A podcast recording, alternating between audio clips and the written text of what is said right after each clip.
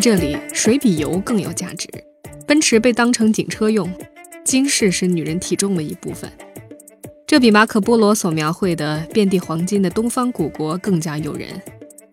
在亚特兰蒂斯酒店，一个世界最大的水族馆被设计在酒店的下方。在酒店的房间里，你可以跟鲸鱼一起睡觉。这是阿联酋人口最多的城市，也是中东最富有的城市。它位于出入波斯湾霍尔木兹海峡内湾的咽喉地带，海湾一穿而过，流经15公里长的土地，把它分成两半。南部是酋长国官方活动的所在地，北部是贸易金融中心。这里的石油储量仅占整个阿联酋石油储量的百分之三，且开采将近。所以在二零零零年，这座城市决定选择一条独特的发展模式，在石油资源彻底枯竭之前，把自己打造成新的世界经济和金融中心。在新的经济增长模式带动下，这座城市创造了一个个让世人瞠目结舌的奇迹，像全球第一所七星级酒店、世界最高的塔。二零零三年，这里开始填海造岛，上演点沙成金的传奇，其中包括闻名世界的三座棕榈岛和世界地图岛。棕榈岛被称为古巴比伦空中花园式的惊人想象力和古阿拉伯奢华气派的结合，而世界地图岛则由三百多个小岛依照世界地图的形状构成。这个世界最大的人造海岛，整项工程仅填海和基础设施建设就耗资三十亿美元，被称为现代世界第八大奇迹。现在，这里已经成为阿联酋乃至中东地区的国际金融、贸易、航运和旅游中心。全球四分之三的起重机集中在这个弹丸之地，几乎每一个建设方案都可以冠上“世界最大”“区域最大的”头衔。在一座已经建成的人工棕榈岛上，他砸重金打造了世界上最奢华的购物中心和酒店，全球最大的高尔夫球场也已经在这片沙漠上建成。这里全年的降水量只有几毫米，常年维护高尔夫球场的草皮是一项大到不可想象的投入。这还不算奢侈，在一个平均温度高达三十五度的沙漠国家，竟然有一个常年保持零下十七度的滑雪场。这是何等的不可思议！各位好，欢迎来到素描时光，我是樊素。本期让我们跟随穿越杂志的记者王大奇去迪拜看看。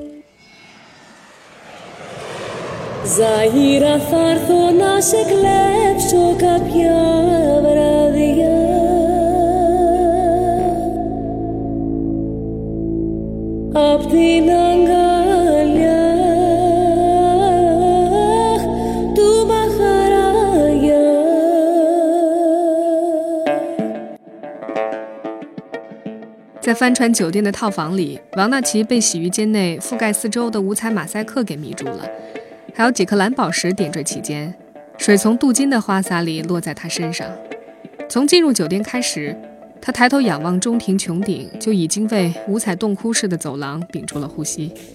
可是，一句“老张上楼斗地主去”的吆喝，又把他拉回了现实里。他突然意识到，这里几乎已经被国人同胞们占领了。在自助餐厅，大齐要了一碗二系的兰州拉面，就着鱼子酱吃了起来。这种冲撞的混搭，别有一番风味。同行的闹哥已经是第二次入住帆船酒店。据他说，这间两千年就开业的酒店，十几年内从来没有被超越，而且始终保持着崭新的面貌。当初正是通过帆船酒店，世界上绝大部分人认识到了迪拜式奢华的存在。这座已经耗费了二十六吨黄金打造的酒店，每年还要更换各处的镀金，以其保持永久的光辉。光说酒店大堂的喷泉，就是德国一家公司专门研制的，水从一个孔喷到另一个孔，中间不会漏出一滴水来。第二天，他们搬到了隔壁的朱美拉海滩酒店，它比帆船更早开张，波浪形的夸张设计曾引起过一阵关注。并且是迪拜的第一家五星级酒店。可是，当帆船开业之后，这里沦为普通的商务酒店。也就是说，如果你是司机，你的老板会住在帆船，而你只能待在朱美拉海滩。的确，帆船的光环实在是过于强大。王纳奇在海滩酒店的水上乐园玩耍时，正值黄昏。他爬到最高的一架单人滑梯上，夕阳投射在不远处的帆船身上。那一刻，他似乎见识了迪拜的野心。这就是酒店设计师汤姆莱特所宣称的：世界上所有的地标式建筑都可以用寥寥几笔勾勒出来，从埃菲尔铁塔到悉尼歌剧院，从金字塔到金门大桥。那些极简的形象让人过目难忘。迪拜就是想用这样的方式，在世界版图上牢牢占据一个位置。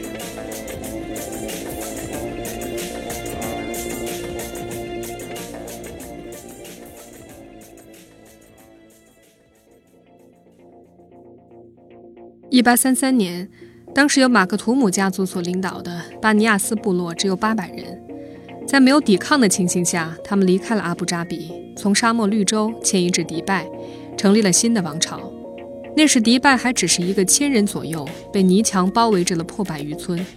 这次迁徙是这个家族做出的第一个大胆决定。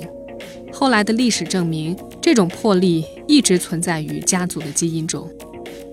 马克图姆家族的统治延续了一百八十二年，历经十一任酋长的和平交班，在中东历史上可谓罕见。政治上的超然稳定，成为了迪拜商业发展的基石。一八九四年，胡塞尔酋长上任，那个时候他的脑子里就有了自由港的想法。当时阿拉伯湾对岸的伊朗正在自己的港口增税，胡塞尔为了吸引伊朗商人，取消了百分之五的关税，并派人去游说伊朗的几大商人，给予他们免费土地和政策支持。一九零一年。伊朗最大的几个商人全部把生意放在了迪拜。两年后，原本一年停靠迪拜五次的英国商船，将迪拜设为了固定停靠港口，每月停靠两次。几年后，迪拜就成了国际港。在接下来的岁月里，由于伊朗保守的经济政策，大批商人横跨海峡来到迪拜，在迪拜。伊朗人和迪拜人的比例是三比一，仅在2007年，据估计就有一百五十亿美金从伊朗流失到了迪拜。到了近代，迪拜的历史上又出现了一位雄心勃勃的领导人，他就是现任酋长穆罕默德的父亲拉希德酋长。当拉希德还是王储的时候，他就通过各种渠道筹资三百万美元，那相当于当时迪拜数年的经济收入，用来拓宽河道，方便大船进入。继位后，他又把建造迪拜的工作交给了英国人，从金融到饮用水系统，从城市设计到货运，这些英国人受拉希德酋长的个人魅力感召，相信终有一天，全世界都会知道迪拜的名字。与此同时，那些曾经向拉希德酋长贷款的商人都成了亿万富翁，这是一个共赢的结果，正顺应了拉希德的座右铭：对商人有益的，也必将对迪拜有益。一九七一年，港口建成，英女王伊丽莎白二世亲自来剪彩。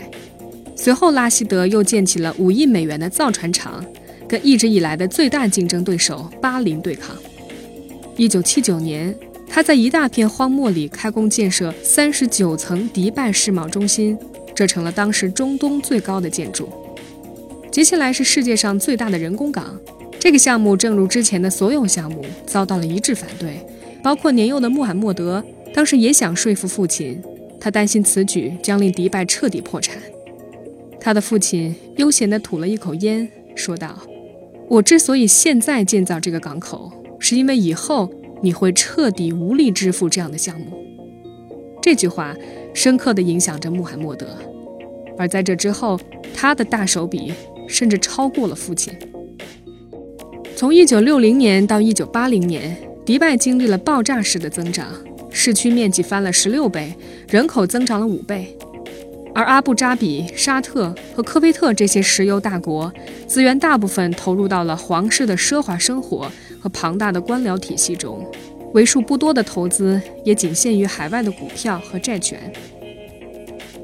迪拜股票交易市场的主管曾这么分析：这种投资一美元能赚十分，但迪拜从每一美元投入基建的钱里都能获取五美元的回报。驱车前往阿布扎比的路上，除了一望无际的沙漠，偶尔能见到为数不多的几座磕头机，正垂头丧气地开采着地地所剩无几的资源。也许这能让我们更加懂得穆罕默德酋长对众多世界第一的追求，多少是基于一个残酷的现实：迪拜的石油和天然气蕴藏即将用尽。在迪拜，目之所及都是冒险。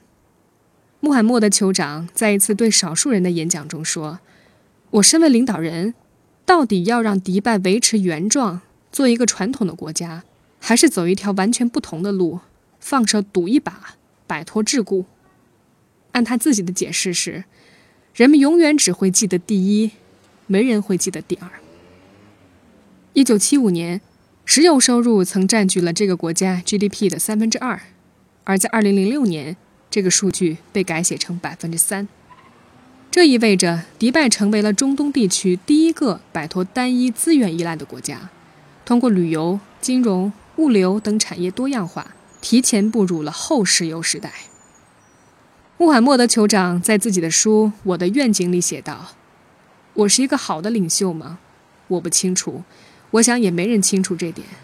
可我自己深信，我不但领导人民走在一条正确的道路上。”更是唯一可行的道路上。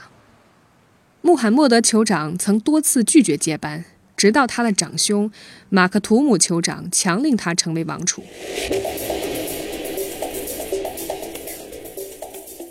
穆罕默德曾经是一位 F-14 战斗机驾驶员，喜欢喝绿茶，在沙滩上慢跑，经常一个人驾驶着方盒子一样的白色防弹奔驰 G55 吉普上班。前面悬挂着耀眼的带数字一的车牌。他喜欢在阿拉伯海里钓马林鱼，去非洲和巴基斯坦打猎。他是长距离赛马冠军，拥有世界上最多的纯种马。他坐拥一百八十亿美元的财富，落后于其兄长哈里发酋长的二百三十亿美元。二十岁的时候，穆罕默德酋长已经掌握了迪拜的警察和安全部队。二十二岁的时候。迪拜取得了独立，他成为世界上年龄最小的国防部长。他有两个王妃，十九个孩子。老王妃是包办婚姻的产物，她的样貌不为外人所知，一直安居在深宫里，负责照料孩子。二王妃是2004年穆罕默德酋长从约旦迎娶回来的公主，平时经常跟着酋长全世界收购马匹。他在迪拜会议中心有自己的办公室和私人电梯。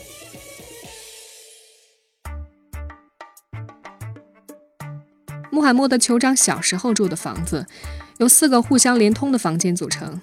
早年，室外的热气透过厚实的珊瑚墙渗入到房间内，一家人往往选择在屋顶度过大多数夜晚。唯一有门的房间是厕所，里面的地板上有一个洞，下面是挖出来的坑。旁边有个浴缸，洗澡的时候，皇室一家从一个泥缸里往外舀水冲刷自己的身体。这在当时的迪拜已经非常奢侈，因为大部分人都在海里沐浴。一九五八年，当穆罕默德酋长十岁的时候，他全家搬离了这个地方。现在，他还会时不时回去拜访这栋老房子，这会让他想起那个困苦的年代。当中东各个国家都已经靠地底的石油暴富的时候，迪拜还在苦苦寻求自己的出路。石油出现之前，珍珠占据了海湾经济总额的百分之九十五。一九二九年的欧美大萧条以及日本人发明人工珍珠养殖法，导致海湾采珠业彻底完蛋，那是迪拜历史上最黯淡无光的岁月。经济的崩溃和战争的爆发，使迪拜成了一个被人遗忘的角落。饥馑之年，人们开始吃树叶和虫子，蝗虫漫天的日子，人们不再抱怨，转而用网去捕捉它们，之后油炸，据说味道类似炸薯条。一九三七年，迪拜与英国石油公司签署了长达七十五年的石油开采协议。寄望于上帝的恩赐，再次带领这个国家走出困境。一九二七年，伊拉克获得了中东地区的第一张石油彩票。紧接着，1932年，迪拜西面的巴林也发现了石油。然后是1938年，这次是科威特和沙特。1958年，阿布扎比也发现了石油，并且占据了世界石油总量的百分之八。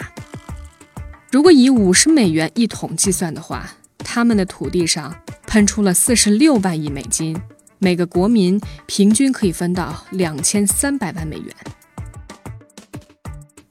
可是迪拜并没那么幸运。一九六三年，英国勘探队在经过了十几年的努力之后，最终放弃了迪拜。可是酋长并没有放弃，他成立了一支国际开采队，将油井数量翻倍。在沙漠和海洋里不停钻孔，直到一九六九年九月，也就是与英国第一次签署开采协议的四十二年后，黑色黄金终于从地底冒了出来。尽管最终的数字还是令人失望，迪拜只拥有阿联酋百分之四的石油储备，可是这一切成了推动迪拜不断向前的动力。除了石油，迪拜还拥有背水一战的决心。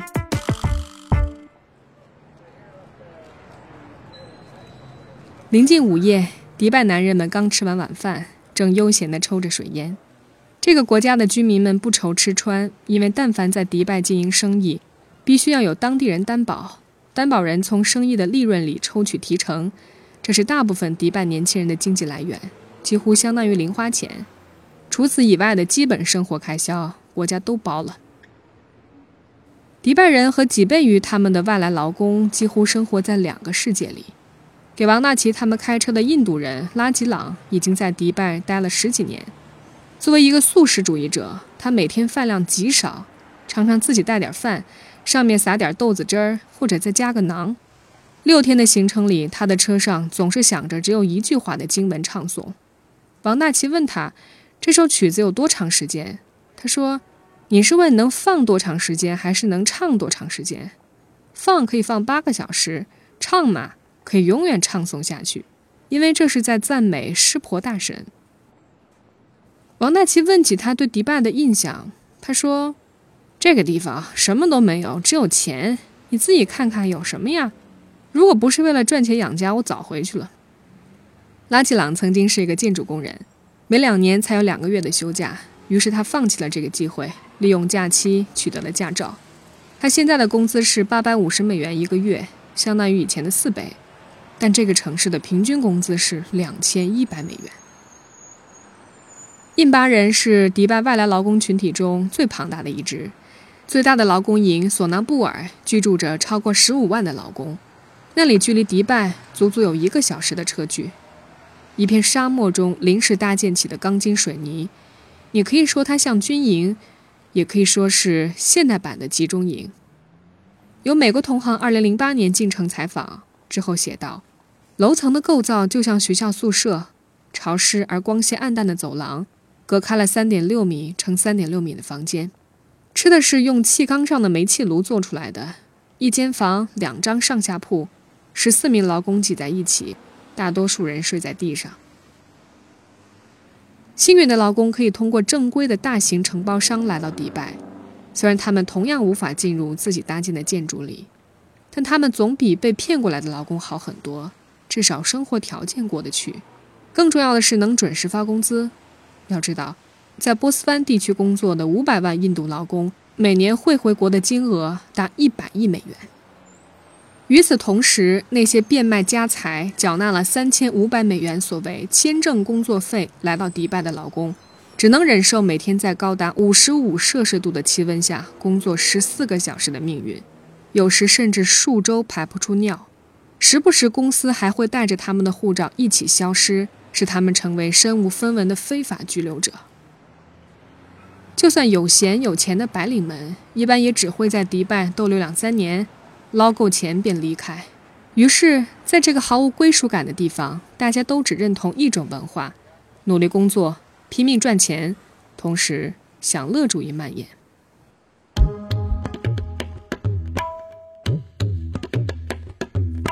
如果在迪拜居住一段时间，你会发现这里俨然分成了两派。一派认为，如果迪拜示威，中东将更危险。他们相信迪拜出口的并不是石油，而是希望。埃及、利比亚或伊朗的穷人都想来迪拜。从这一点上来说，迪拜正在展示如何成为一个现代穆斯林国家。这里没有宗教原教旨主义者，似乎只有市场原教旨主义者。另一派虽然人数不多，却是坚定的反对派。他们中的一些人认为，迪拜是建立在奴隶制度上的国家，希望实现言论和政治自由，并与西方人权机构和媒体保持联系。但很快遭到了来自政府的压力。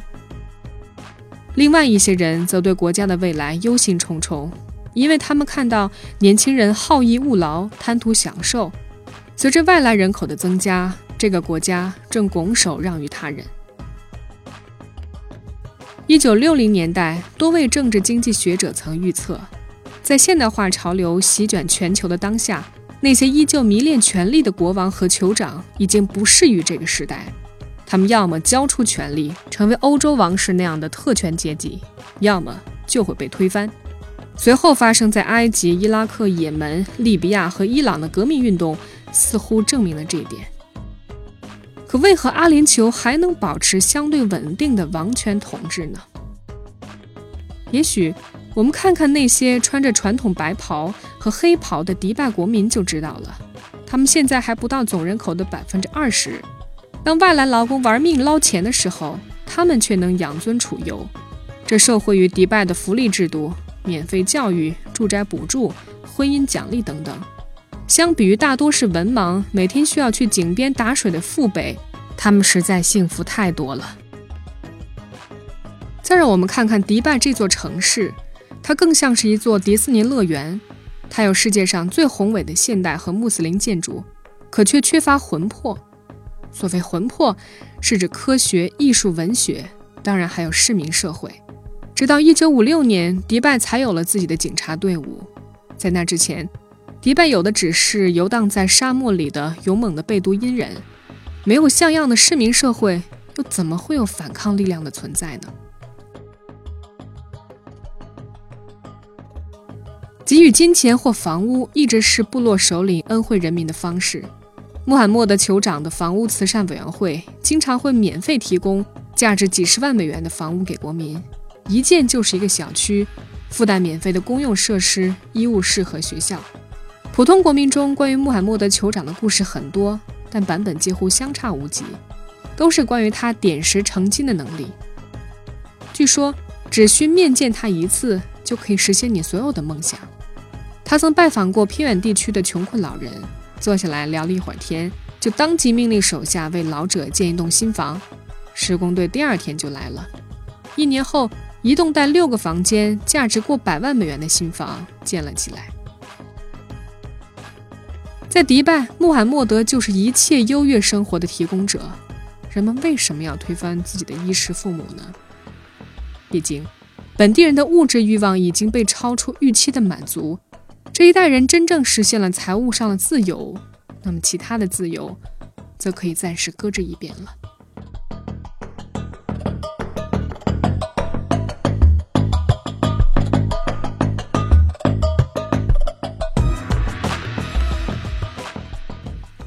总结起来，迪拜的成功在于它为三样东西提供了最大的便利和进出的自由：一是人，它的签证相对容易办；第二是货物。全球的货物，无论是用集装箱海运，还是走航空物流，到迪拜都非常方便。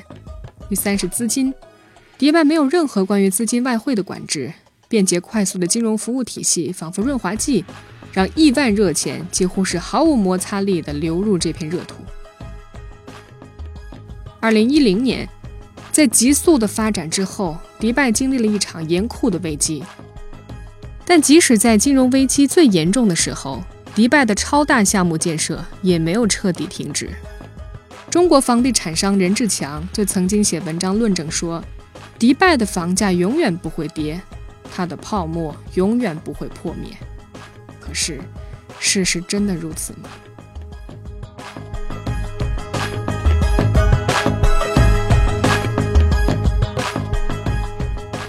好，谢谢你收听本期素描时光，我是樊素。欢迎关注微信公众号“樊素的素描时光”，回复“迪拜”获取本期节目文字版。我们下个月再见。